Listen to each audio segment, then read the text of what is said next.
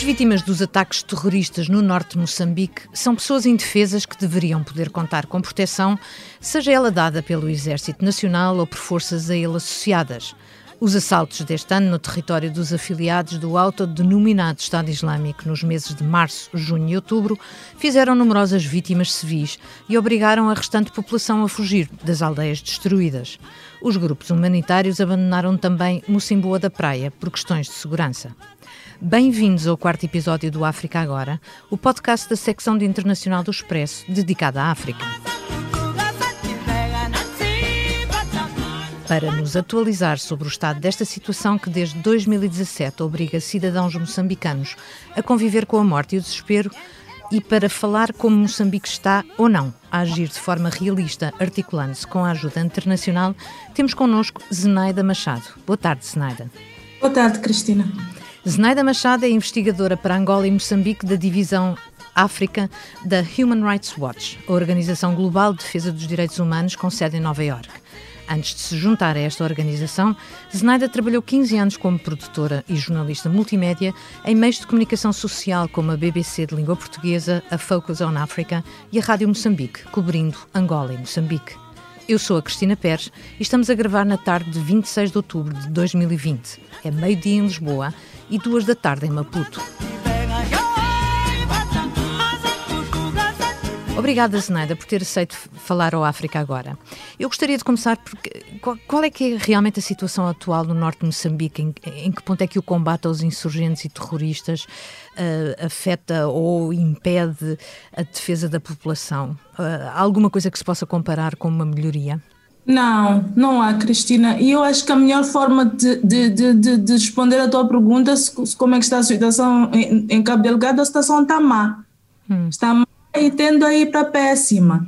Hum. É provável sim que o governo, como o governo diz, que tenham feito já alguns ganhos militares um, e é assim que eles têm comunicado com, com, com o geral da população que, que os militares estão a fazer alguns ganhos, mas entretanto não se vê ganhos uh, na capacidade de resposta do governo à situação humanitária que este conflito já causou sem contar com o número de pessoas uh, deslocadas, que só nesta, na semana passada teremos atingido qualquer coisa como 5 mil pessoas, uh, há ainda o aspecto da destruição de propriedades, destruição de escolas, destruição de hospitais, há ainda o aspecto psicológico, há o problema das famílias que que perderam os seus entes ou nem sequer sabem onde estão. Por exemplo, na semana passada, Cristina, só para dar uma ideia, uh, eu conversei com pessoas próximas a duas crianças que tinham chegado num barco e não sabiam onde estavam os pais. Hum. As crianças dormiram na praia. Mais tarde, alguém de boa vontade, penso que foi o governador da província de Cabo Delgado, levou as crianças para a sua casa para, para as acomodar. A governadora, melhor dizendo. Portanto, é uma situação de, de improviso, não, não há realmente um é, plano. É, é, é, é, total improviso, total improviso. Repare quando os barcos começaram a chegar à praia de Paquiteque, foi num sábado de manhã, chegaram vários barcos no sábado, chegaram vários barcos no domingo, estamos a falar qualquer coisa como duas mil pessoas a chegarem num fim de semana inteiro, só na segunda-feira de manhã é que o primeiro grupo do sistema de saúde local chegou à praia para receber as, os deslocados.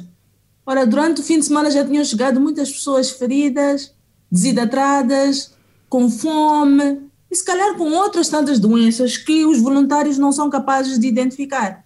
Hum. Então, mostra claramente que o governo não, está só, não só está a ser apanhado de surpresa, como também não tem capacidade para esta avalanche de crise humanitária. E repare que estamos a falar de Paquitec em Pemba, que é possível reportar, porque Pemba é uma cidade que é, que é relativamente hum, uh, segura e a hum. praia também. Agora imagine-se noutros cantos de Cabo Delgado, noutras ilhas, em que estão a chegar pessoas e nós não podemos vê-las, não podemos filmar, não podemos conversar com elas, não sabemos o que, é que tem estado a passar. Hum.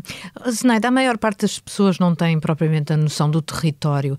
Como é que tu descreverias? Ou seja, um, é uma faixa grande, uh, as pessoas, uh, as autoridades locais, uh, independentemente do governo central em Maputo, as autoridades locais também não têm poder de ação. Hum, qual é a extensão disto? Qual é a extensão de população afetada?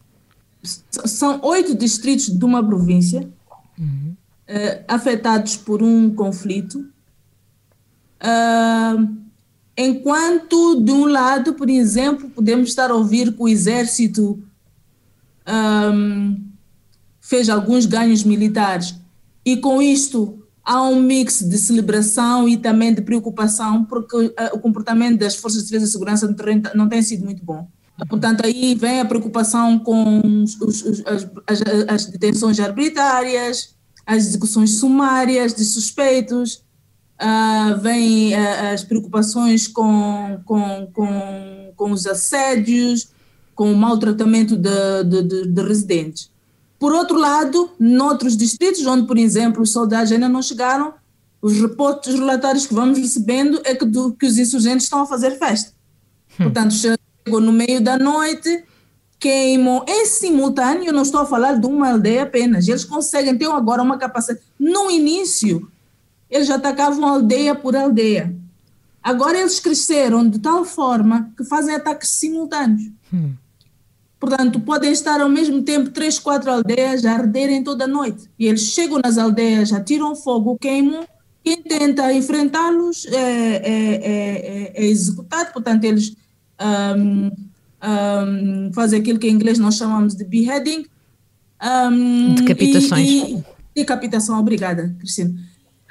E raptam mulheres, raptam meninas, uh, não, ainda não sabemos para qual objetivo, uh, raptam rapazes, na maior parte das vezes, para também se transformarem para, para... Um, para parte do grupo. Portanto, é, é, uma forma de, de, de, de, de, Recrutar. de membros para Exato, o grupo. Exato. Uh, Snyder, essa, e, é, estamos é... a falar, por exemplo, do quê? Em termos de, de área terrestre, estamos a falar do quê? Toda a zona costal da, uhum. da província de Cabo Delgado, em que, por exemplo, torna-se agora muito difícil, a partir da cidade de Pemba, chegar a Mocimba da Praia, chegar a Kisanga, uh, principalmente então a Macomia. E depois, por exemplo, se tu consegues chegar à sede distrital de Macomia, é o máximo que podes fazer, porque depois da sede distrital para, distrital para chegar às aldeias que estão a ser atacadas, são qualquer coisa como uma, duas horas de viagem de carro, sem nenhuma presença da segurança ou de, da força do Estado. Uhum. Portanto, pessoas a viverem nestas zonas estão completamente vulneráveis. O modus operandi dos insurgentes é misturarem-se com a população, recrutá-la, tornarem-se, no fundo, a única força presente, eh, ainda que seja devastadora, destruidora, etc. O, que, é que, que, é que, seria, ou seja, uma das coisas que, do teu trabalho é denunciar e denunciar, hum. denunciar também uh, o estado das coisas à, à comunidade internacional. Quem é, que, quem é que deveria reagir, uma vez que o governo central de Maputo envia tropas mal preparadas? Uh, o, o, o, o, nosso, o nosso trabalho, Cristina, não é só apenas denunciar. Uhum. Antes de nós documentamos. E esta documentação é importante porque porque quando se discute em fóruns próprios, por exemplo, as Nações Unidas ou a Comissão Nacional, a Comissão das Nações Unidas para os Direitos Humanos ou qualquer outro grupo parceiro, mesmo a União Europeia, quando se quer discutir o que, é que está a passar em Cabo Delgado, é preciso ter dados. Uhum. Ter documentação a dizer que, olha, estes são os abusos de direitos humanos, esta é a quantidade de população afetada, estas são as dificuldades que a população está a receber. Portanto, o primeiro, a primeira função nossa, como Human Rights Watch, é documentar isto. Há relatórios que nós publicamos e há relatórios que mantemos mais discretos para um fórum mais individual. Um, depois tem a parte da denúncia.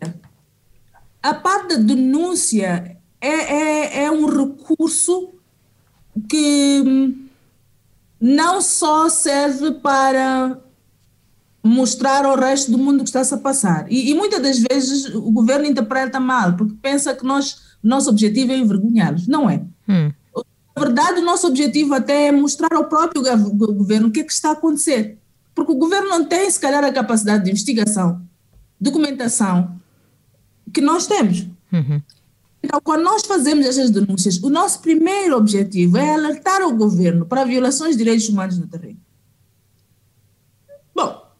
Na absência, na ausência do governo ali para tomar uma decisão, então o nosso, a nossa esperança é que organizações internacionais que tenham capacidade de colocar alguma pressão ou ajuda no governo uhum. tenham acesso a esta informação e o façam de forma direta ou indireta. Portanto, o nosso objetivo final é, nos casos em que o governo não tem vontade ou não tem capacidade, como bem mencionou, neste caso até pode ter vontade, mas a capacidade, se calhar, de, de, das forças de defesa e segurança não está ao nível do, do, inimigo que está a enfrentar. Então, aí a ideia é criar um movimento internacional de apoio. Uhum.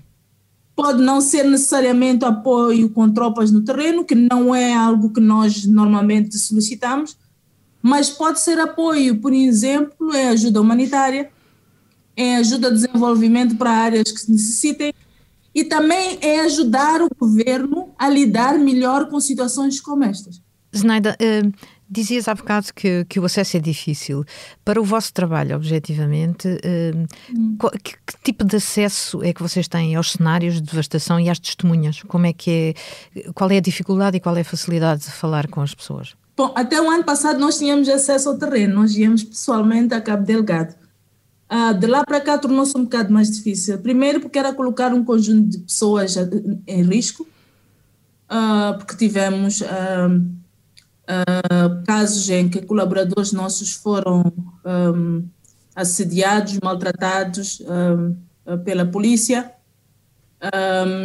ou alguns até detidos temporariamente. porque há, há, há há uma intenção muito clara do governo de não deixar ninguém trabalhar em Cabo Delgado, quer sejam pessoas como nós fazemos pesquisa, ou quer sejam jornalistas nacionais ou internacionais. Uhum. Hum, mas nós temos parceiros locais, temos ativistas que colaboram conosco, temos uh, uh, uh, ONGs locais que continuam a enviar-nos, uh, e temos até voluntários um, e até membros das Forças de Defesa e Segurança. Há muita informação que a gente recebe diretamente de soldados que estão no terreno. Por exemplo, os vídeos, as fotografias. São, a, a, a, a, fonte principal são, são, são membros das Forças de Defesa e Segurança no terreno que, que decidem filmar e enviar. Uhum. Um, então, é, são, estes, são estas pessoas que têm nos enviado informação e depois cabe a nós fazer um cross uh, da informação que recebemos, ter certeza das localizações, um, uh, ah, confirmar com as diferentes fontes com que falamos, para podermos, ao publicar algo, termos certeza de que é factual e, e, e, e realístico. Hum. Zenaida, uma coisa é sentir o apoio, de, ou, ou, ou, não sentir o apoio da, da polícia, uma outra é tentar vencer essa, essa desconfiança do governo. O que é que tu achas hum. que, que vai conseguir quebrar essa, esse, esse gelo, essa falta de confiança nos, no, nas, vários, nas várias partes que podem colaborar na, no combate a este, a este flagelo? Não sei, eu, eu, eu, gostaria muito que o governo uh, percebesse que nós somos parceiros, hum. uh, mesmo quando criticamos. Um, mas sinto muitas das vezes que, que esta, esta dificuldade que, os, que o governo, não só moçambicano, uh, os governos com características repressivas, as democracias jovens, governos com historial de guerra civil longa, com historial de inimigos, têm este, este, este, este tipo de reação. E o, o, o, a consequência disso, a consequência negativa, é que muitas das vezes o, governo perde muito tempo a combater os inimigos errados. Uhum. Uhum. Uh, perde muito tempo a, a, a, desmentir o que nós estamos a dizer, quando muitas das vezes o que estamos a dizer é, é, é uma verdade nua e crua e que se calhar se ouvida a tempo e horas ajudasse a resolver muitos problemas ou a evitar. Um, mas o governo, pronto, decide que, olha, tanto os insurgentes como as organizações internacionais, como os jornalistas, tudo mais, cabem numa mesma caixa. São, uhum. portanto, inimigos a bater. Uhum. Tens longa experiência. É uma situação de... infeliz que, que, pronto, a gente continua a trabalhar e na esperança sempre que as coisas mudem. Uhum. Provavelmente isto também depende muito de quem é o governo que está, está no poder. E depois também há outras estratégias que a gente vai usando, Cristina, porque muitas das vezes a gente diz o governo, mas dentro do governo há pessoas mais flexíveis que outras. Claro, há de haver aliados, não seria mesmo yeah. impossível. Tens uma longa experiência de cobrir situações difíceis, Angola e Moçambique. Ou seja, os direitos humanos é sempre um, difícil, um, um assunto difícil de abordar ou há situações em que é mais? Uh, falaste de, de, de, das autoridades poderem se sentir-se envergonhadas ou sentirem-se expostas. Um, hum. Quais é que são os riscos para os ativistas uh, dos direitos humanos e para os jornalistas? O primeiro risco é que se calhar uh, os ativistas são sempre olhados como agentes de alguém, agente do inimigo. Eu ainda me lembro sempre de uma conversa que tive uma vez com o ministro de um dos governos de Angola, que me dizia que o nosso trabalho, nós éramos agentes dos Estados Unidos da América. Hum. E a nossa função era fazer crer ao mundo que todos os outros países eram errados, menos a América. E desta forma, sempre que a América quisesse discutir uh, os outros países, usava os nossos relatórios como evidência de que efetivamente esses governos eram maus. Portanto, do, no, uh, para resumir, o que ele estava a tentar dizer é que nós somos agentes de, de, da política externa americana e que a nossa função era procurar erros dos outros governos para que a América pudesse usar como forma de negociação ou de pressão hum. quando tivesse interesse econômico ou político noutros países. Um, e, e, e, e, ficamos muito tempo a ouvir ela falar, e quando ela acabou, eu perguntei ao ministro: o ministro já, já acompanhou o que nós fazemos eh, na América? E ele diz: não, por exemplo, eh, a polícia americana mata negros nas estradas, eu nunca vos ouvia fazer nada.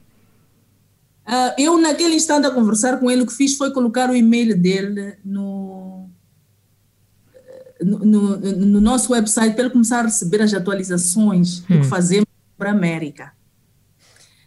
Uh, porque percebes, é, é, esta é a resposta que se encontra muitas das vezes, Cristina, que nós uhum. somos a se eu fosse cidadã americana, se calhar até não me importava com esse tipo de acusação.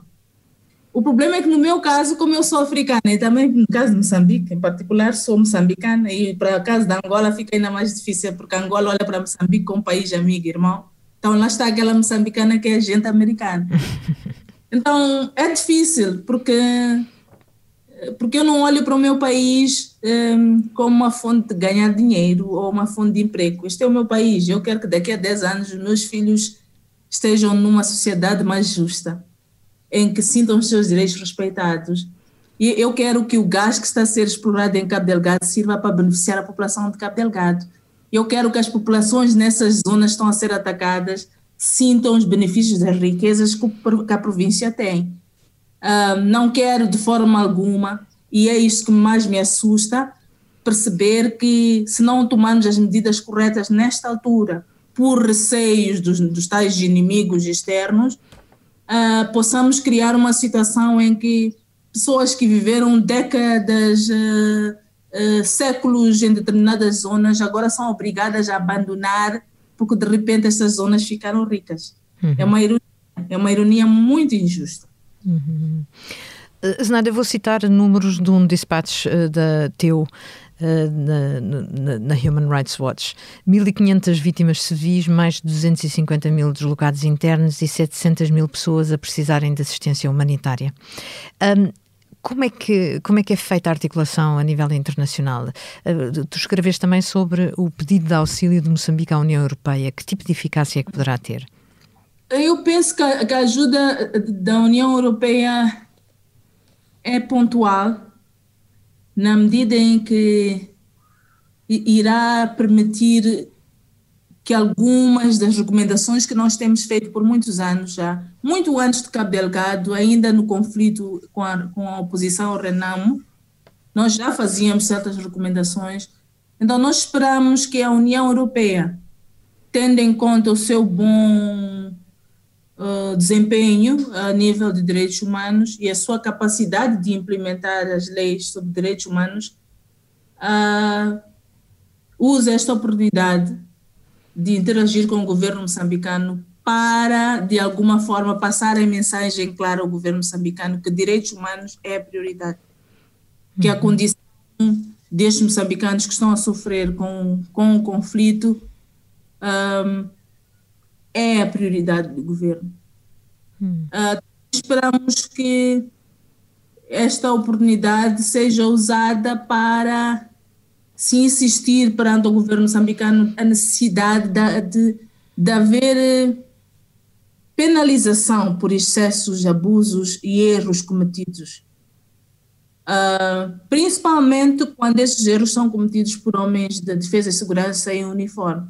Uhum. Porque a eles a tolerância é zero, eles não podem se comportar como bandidos. Aquela população que está a fugir do verdadeiro malfeitor, quando olhar para um homem de uniforme, tem que sentir um alívio e sentir que a paz, a segurança uh, chegou e sentir que aquele soldado está disposto a perder a vida para lhe proteger. Uhum.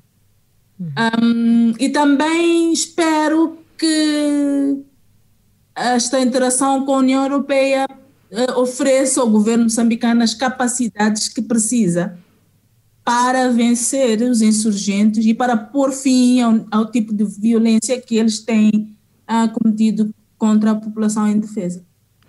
Obrigada, Zeneida. Estamos a chegar ao final do nosso tempo.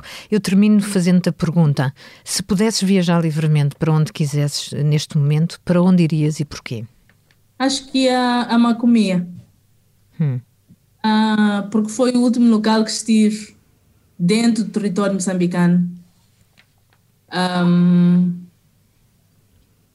e, e, e, conheci muitas pessoas lá que desde então não tive a, a, a capacidade de, de, de, de, comunicar com elas, não sei como estão.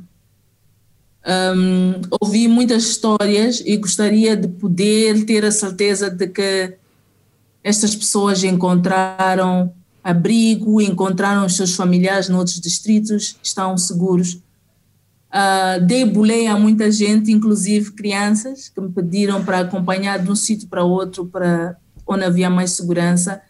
E quero acreditar, Cristina, que a próxima vez que eu for a Macomia, estas crianças estarão com os seus pais. Um, não, não se terão perdido porque o conflito uh, de alguma forma terá feito os seus pais desaparecerem uh, fisicamente. Obrigada, Zenaida. Chegamos ao fim.